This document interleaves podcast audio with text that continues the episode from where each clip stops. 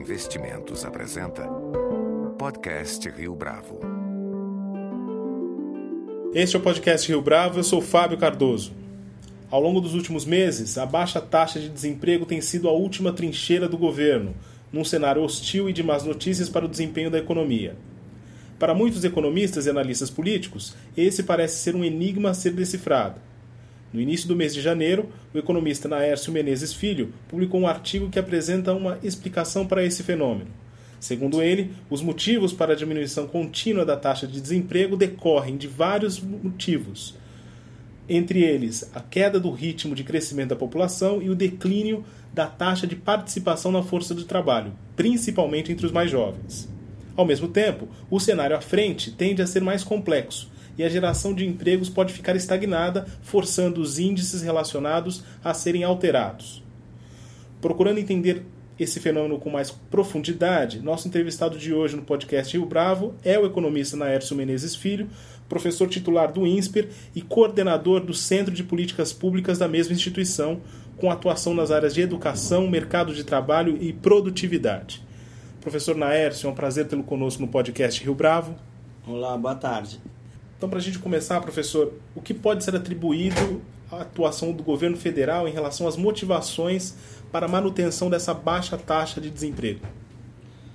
Bom, é, essa baixa taxa de desemprego é reflexo de uma série de fatores. É, em primeiro lugar, houve a desaceleração do crescimento da população brasileira como um todo devido à transição demográfica que a gente teve dos anos 60 até os anos 90, o número de jovens tem diminuído nos últimos anos. Isso é muito importante porque os jovens formam a maior parcela dos desempregados em qualquer momento do tempo, em qualquer país.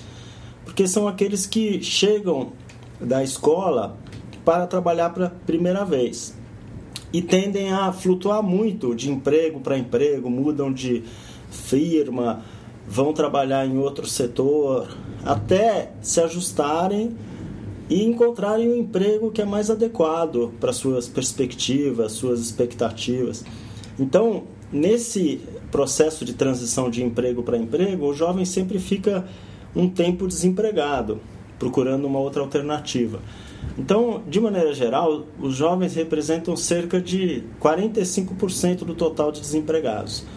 Quando é, o número de jovens diminui, ou seja, uma taxa de crescimento negativo nessa faixa etária, é, a taxa de desemprego cai mais do que proporcionalmente devido a esse fator, mesmo que a economia esteja desacelerando.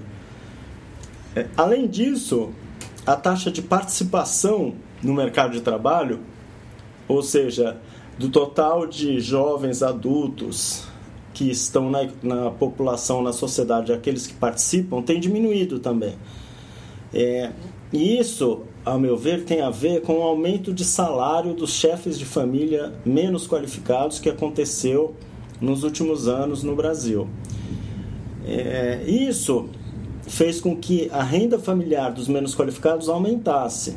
E aí os jovens que viviam de é, bicos, trabalhando em empregos temporários, é, por exemplo, empacotador de supermercado, é, atendente em, em, lojas, eles não precisavam mais é, fazer esses bicos para complementar a renda familiar.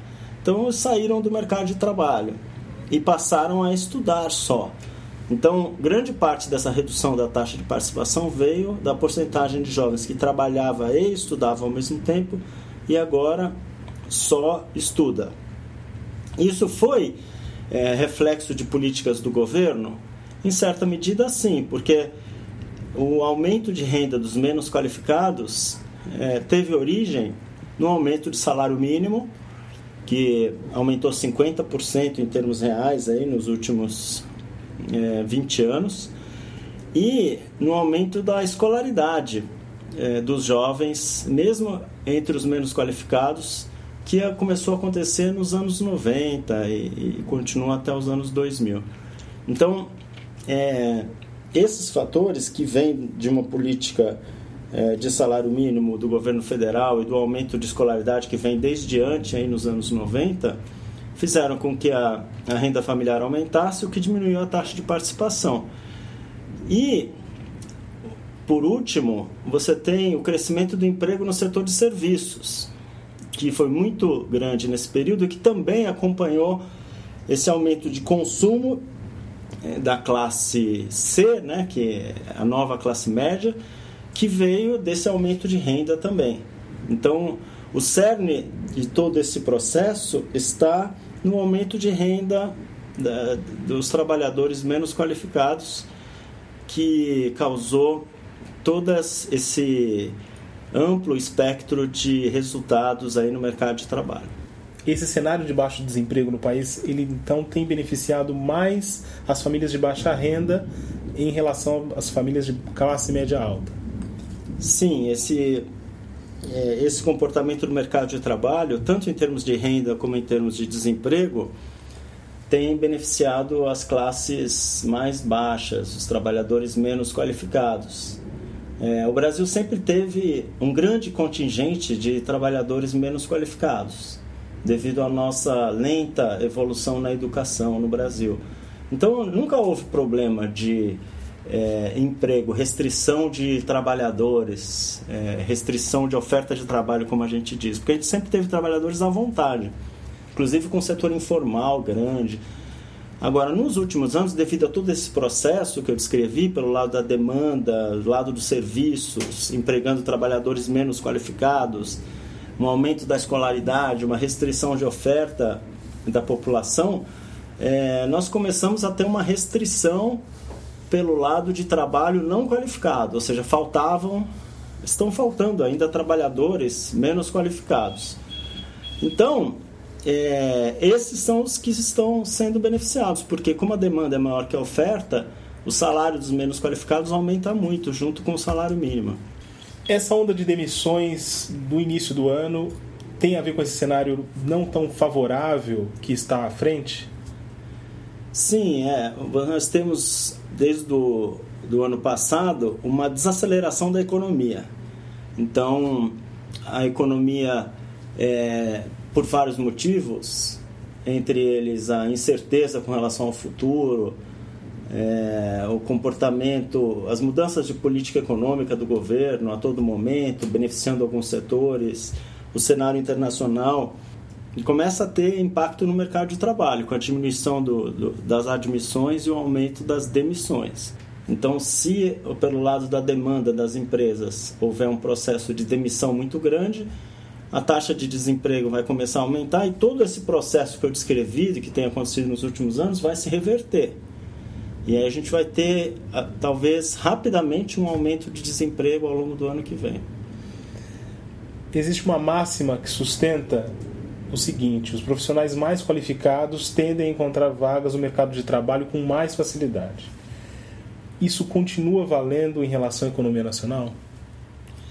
Na verdade, o que acontece é o seguinte: é, a taxa de desemprego maior é para as pessoas com nível intermediário de qualificação, ou seja, as pessoas que completaram o ensino fundamental ou o médio, e, e ele é mais baixo para as pessoas menos qualificadas e para as pessoas mais qualificadas. Então, a relação entre qualificação e taxa de desemprego tem um formato de U invertido. Ela começa baixa para os trabalhadores pouco qualificados, aumenta para os trabalhadores me mediamente qualificados e depois cai para os trabalhadores com nível superior e pós-graduação. Por que acontece isso? Houve um grande aumento da parcela de, de jovens que concluiu o ensino médio nos últimos 10 anos, 10, 15 anos. Dobrou praticamente a parcela desses jovens na população.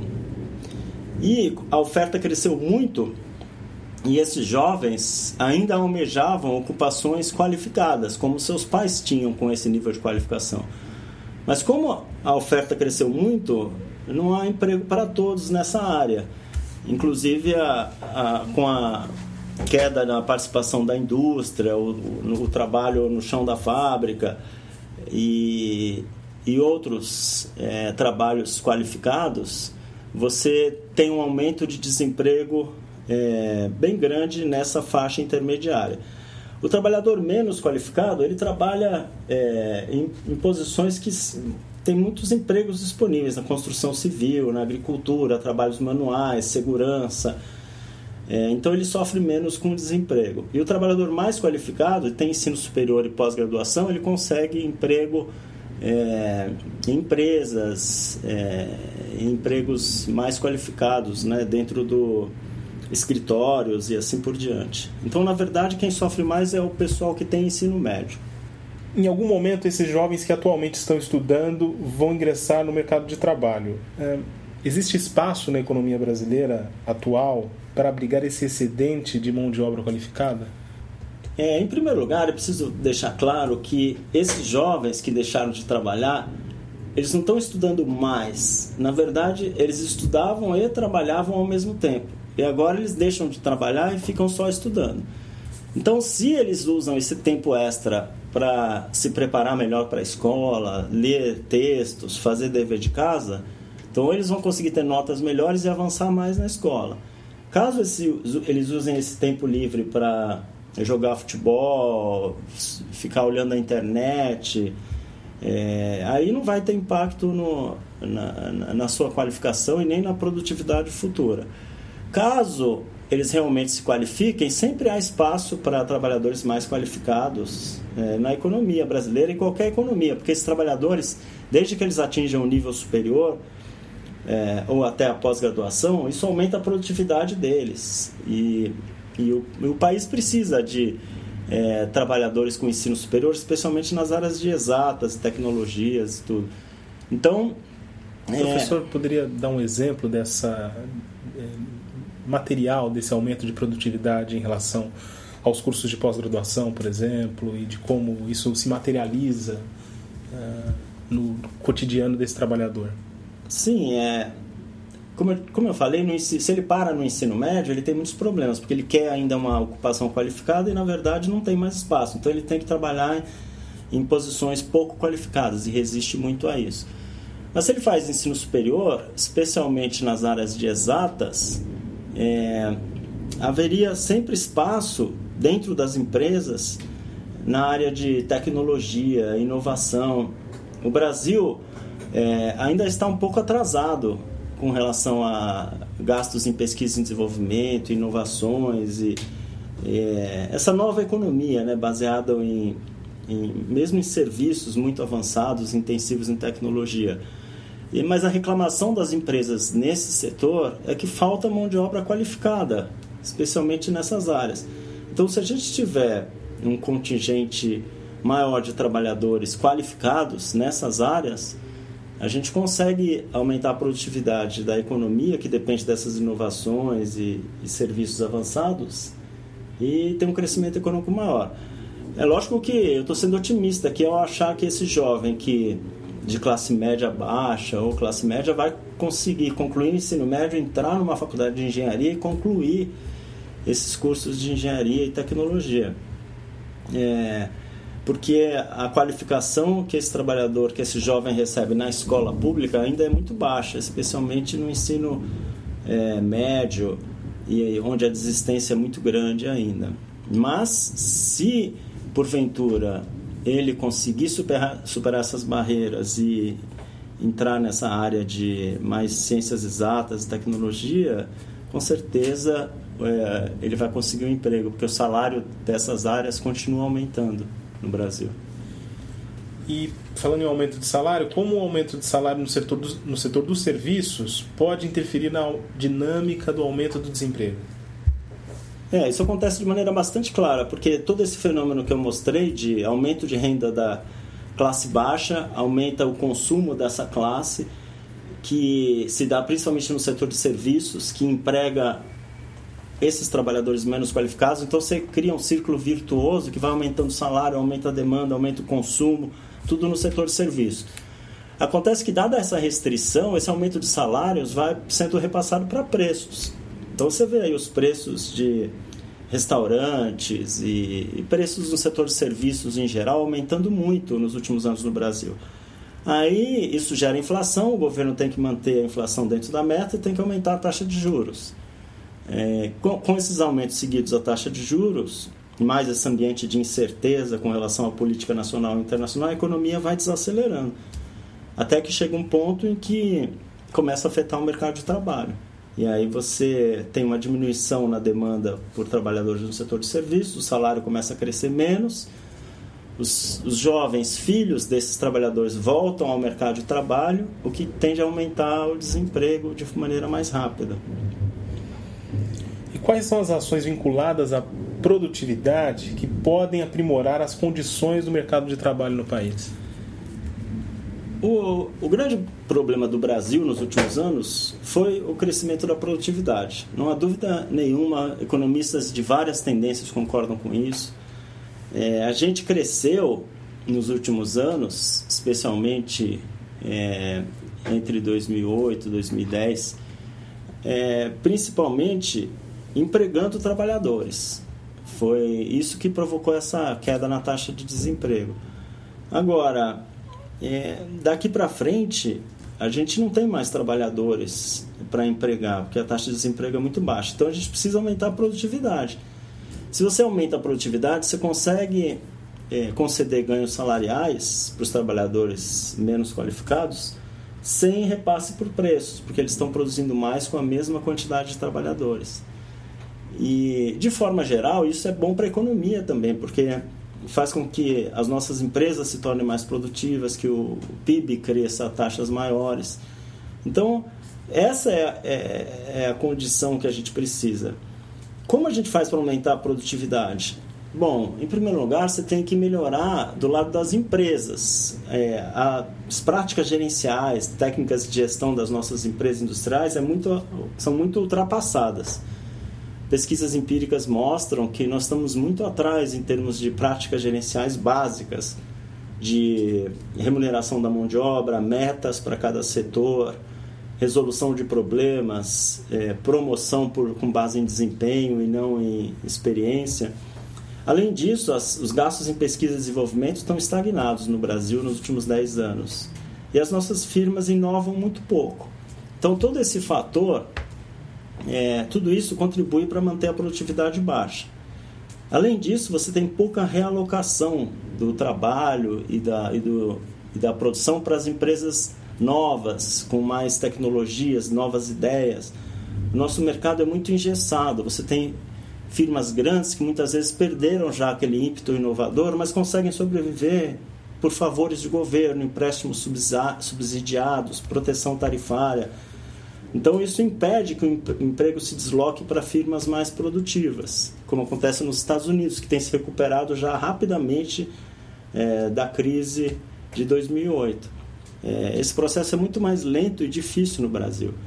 Por último, a gente tem que melhorar a qualidade da nossa educação. Como eu falei anteriormente, os, os exames internacionais, o PISA, por exemplo, mostra que os nossos alunos aprendem muito pouco aos 15 anos de idade. O PISA, por exemplo, tem cerca de 58, 60 países. O Brasil está entre os últimos colocados, em termos tanto em ciências como em matemática, como em leitura. Então, enquanto a gente não resolver esse problema dramático da educação nas escolas públicas brasileiras, vai ficar muito difícil você resolver a questão da produtividade no Brasil. Para a gente encerrar, professor, em termos de capacitação para o mercado de trabalho, tal como praticado no Brasil hoje, existe um contexto favorável para aprimorar a produtividade? Quer dizer, em algumas empresas, essas práticas gerenciais elas já conseguem é, se estabelecer de forma mais avançada? Bom, você tem algumas exceções, né? As empresas que são famosas pelas práticas de gestão agressivas, como a Gerdau, por exemplo, é, a 3G que controla a Embev e Burger King e assim por diante, tem práticas de gestão bem conhecidas e são exemplos é, de destaque nessa área. Mas se você olhar para a indústria como um todo e também para os serviços, é, comércio, você vê uma situação estagnada nos últimos anos. Nenhum movimento de aumento de inovação, de aumento de de melhoria de práticas gerenciais. Eu acho que as pessoas ficaram meio acomodadas e paralisadas eh, devido à incerteza de política econômica. Simplesmente no setor de serviços, por exemplo, se beneficiando desse aumento de demanda, sem uma preocupação de melhoria das práticas e produtividade. Com exceções, mas eh, de maneira geral o retrato é esse. E essa paralisia se deve exatamente ao fato de que houve um crescimento uh, relativamente grande nos últimos anos e isso fez com que as pessoas se acomodassem? Eu entendo que sim, né? Você, quando você tem um mercado grande como o Brasil, um mercado doméstico e crescendo em termos de serviços e demanda, você acaba se acomodando.